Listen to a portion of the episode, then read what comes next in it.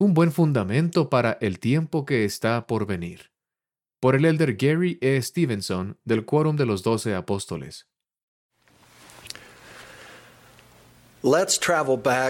Remontémonos a la calurosa tarde del 24 de julio de 1847, alrededor de las 2 de la tarde, luego de un difícil viaje de 111 días y con 148 miembros de la iglesia que formaban el primer grupo en dirigirse hacia el oeste, Brigham Young, el entonces presidente del Quórum de los Doce Apóstoles, enfermo y débil a causa de la fiebre propia de las montañas, entró en el valle del lago Salado.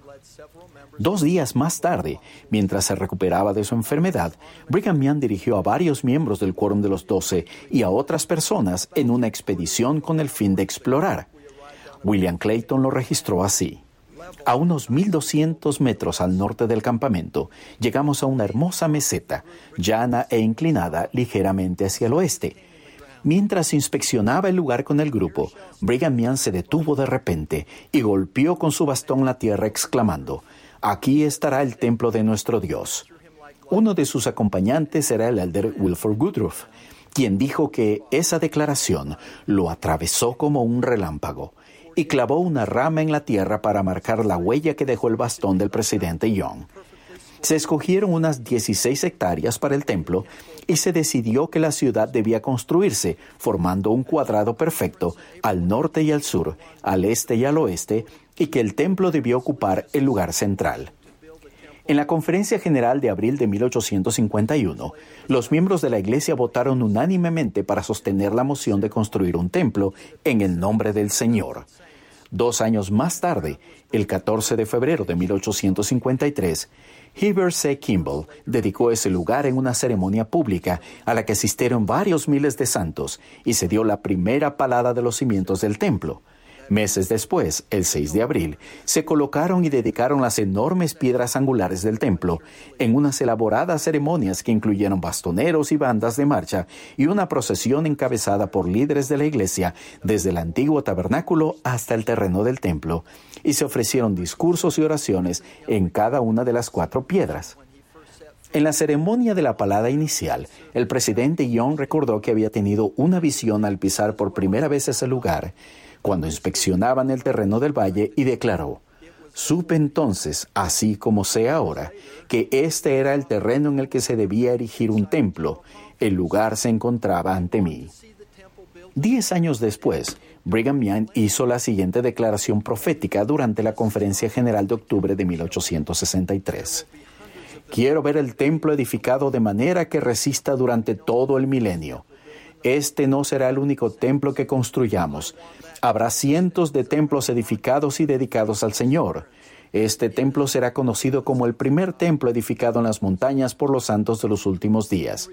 Quiero que ese templo se erija como un orgulloso monumento a la fe, la perseverancia y la laboriosidad de los santos de Dios en las montañas. Unos años más tarde, en la conferencia general, Brigham Young reiteró, Hemos comenzado un templo que quiero que resista mil años cuando la tierra repose. Al repasar este breve, relato, me maravilla la evidencia de Brigham Young. En primer lugar, al asegurarse de que, en la medida de lo posible y con los métodos de construcción disponibles en esa época y lugar, el templo de Salt Lake se construyera de forma que pudiera resistir durante todo el milenio. Y, en segundo lugar, al profetizar acerca de la proliferación de futuros templos en todo el mundo, incluso por centenares. Al igual que Brigham Young, nuestros profetas actuales inspeccionan el templo de Salt Lake y al resto de los templos con mucho cuidado. A lo largo de los años, la primera presidencia ha deliberado en consejo, ocasionalmente con el obispado presidente, para asegurarse de que los cimientos del templo de Salt Lake sean sólidos. Cuando yo prestaba servicio en el obispado presidente, a petición de la primera presidencia, hicimos una inspección general de las instalaciones del templo de Salt Lake, que incluía una evaluación de los últimos avances en las técnicas de diseño y construcción antisísmicas. Estas son partes de la evaluación que se presentó en aquel entonces a la primera presidencia.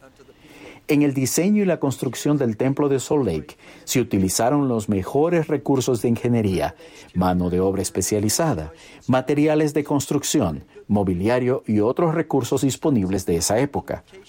Desde su dedicación en 1893, el templo ha permanecido firme y ha constituido un emblema de fe y esperanza y una luz para las personas. Se ha tenido sumo cuidado en manejar, limpiar y mantener el templo en buenas condiciones. El exterior de granito y los travesaños y las vigas de soporte del suelo interior se encuentran en buen estado. Hay estudios recientes que confirman que el lugar escogido por Brigham Young para el templo tiene un suelo muy bueno y cualidades de compactación excelentes. Como conclusión, la evaluación determinaba que se necesitaban reparaciones y mejoras habituales para renovar y actualizar el templo, incluso la cubierta exterior y las áreas superficiales, los sistemas obsoletos de servicios públicos y las zonas del bautisterio. No obstante, se recomendó también que se considerara una mejora antisísmica más exhaustiva, que debía realizarse empezando en los cimientos del templo y hacia arriba. Como recordarán, el presidente Brigham Young participó personalmente y con gran detalle en la construcción de los cimientos originales del templo, que han sido de gran utilidad para este desde su finalización hace 127 años. El nuevo paquete de mejoras antisísmicas propuesto para el templo utilizaría una tecnología de aislamiento de la base, algo que no se podía imaginar en el momento de su construcción. Se considera que estas mejoras representan la ingeniería más novedosa y avanzada para la protección contra terremotos. Esta tecnología de desarrollo reciente comienza en los mismos cimientos del templo y aporta una sólida defensa contra daños en un terremoto. Básicamente, refuerza estructuralmente el templo para que se mantenga firme aunque el terreno y su entorno se vean sometidos a un terremoto impactante. La primera presidencia anunció el año pasado que en la renovación del templo se utilizaría esa tecnología. Bajo la dirección del obispado presidente, la construcción comenzó hace unos meses, en enero de 2020. Se calcula que se terminará en unos cuatro años aproximadamente. Cuando contemplo los próximos cuatro años de la vida de este hermoso, noble, exaltado e impresionante templo de Salt Lake, los imagino como un tiempo de renovación más que un tiempo de clausura. De manera similar, podríamos preguntarnos, ¿en qué forma esa extensa renovación del templo de Salt Lake podría inspirarnos a experimentar nuestra propia renovación, reconstrucción, renacimiento o restauración espiritual? Una mirada introspectiva podría revelar que también nosotros y nuestras familias podríamos beneficiarnos de realizar una labor necesaria de mantenimiento y renovación, e incluso mejoras antisísmicas. Podríamos iniciar ese proceso preguntándonos, ¿cómo son mis cimientos? ¿Cuáles son los componentes de las piedras angulares de paredes gruesas y estables y sólidas que forman parte de mis cimientos personales en los que se apoya mi testimonio? ¿Cuáles son los elementos fundacionales de mi carácter espiritual y emocional que nos permitan a mí y a mi familia permanecer firmes e inamovibles e incluso resistir los, los impactantes y tumultuosos terremotos que con certeza tendrán lugar en nuestra vida?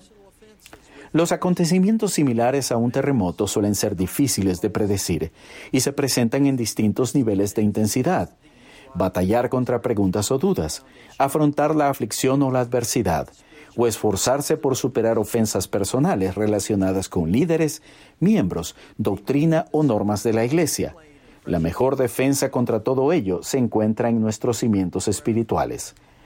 ¿Cuáles podrían ser las piedras angulares espirituales de nuestra vida personal y familiar?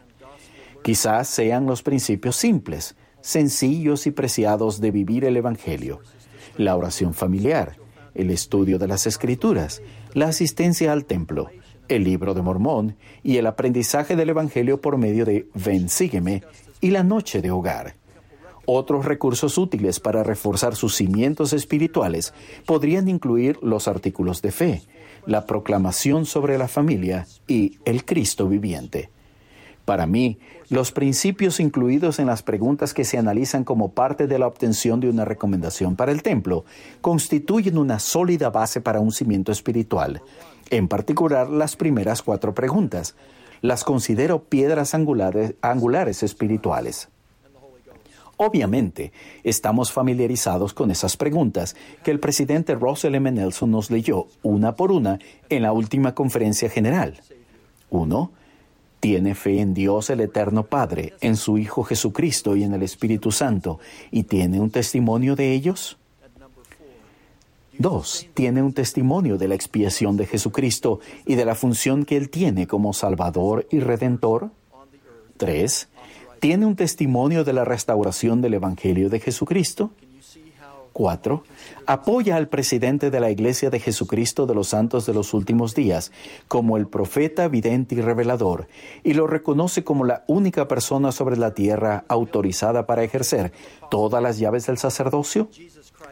¿Pueden ver cómo podrían considerar que estas preguntas son elementos valiosos para sus cimientos personales que sirvan de ayuda para edificarlos y reforzarlos?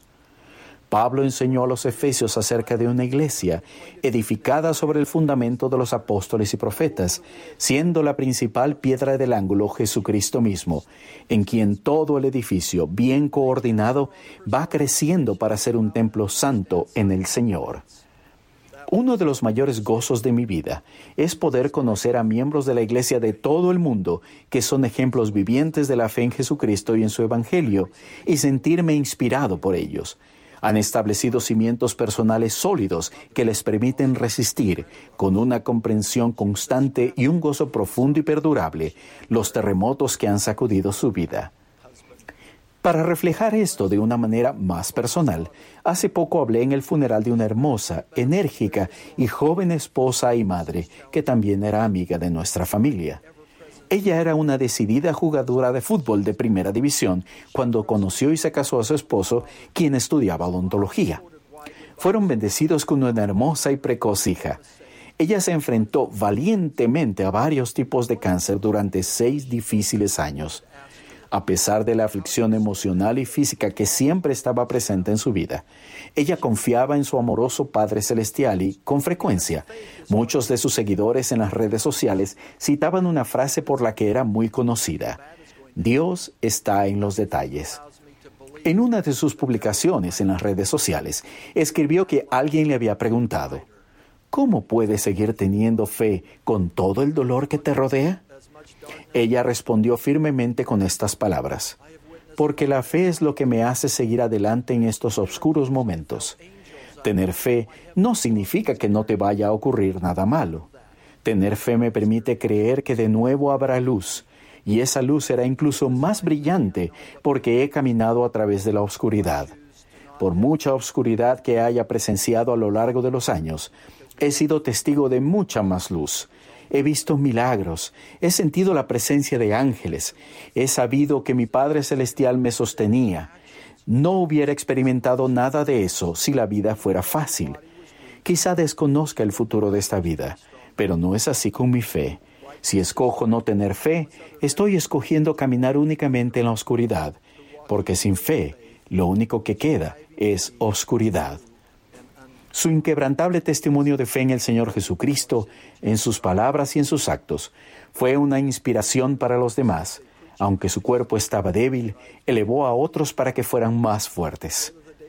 Al igual que esta hermana, pienso en otros innumerables miembros de la Iglesia, guerreros como ella, que caminan cada día con fe, esforzándose por ser discípulos verdaderos e inmutables de nuestro Salvador Jesucristo aprenden de Cristo, predican de Cristo y se esfuerzan por imitarlo. Ya sea que los días de su vida se encuentren sobre un terreno firme o movedizo, saben que sus cimientos son fuertes e inamovibles. Ellos son las maravillosas almas a quienes os promete vuestro defensor. Ellos son quienes entienden el profundo significado de la letra del himno. Qué firmes cimientos, oh santos de Dios.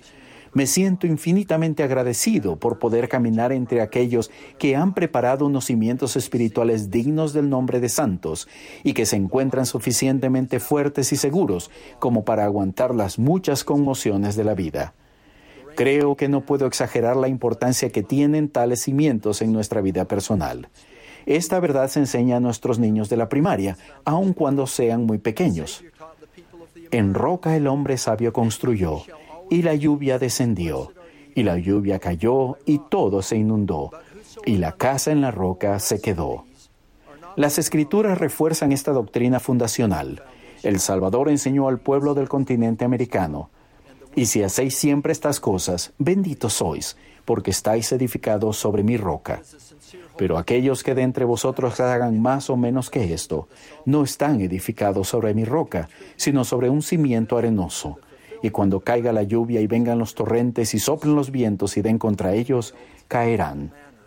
Los líderes de la iglesia esperan sinceramente que las importantes renovaciones del templo de Salt Lake contribuyan a que se cumplan el deseo de Brigham Young de ver el templo edificado de manera que resista durante todo el milenio.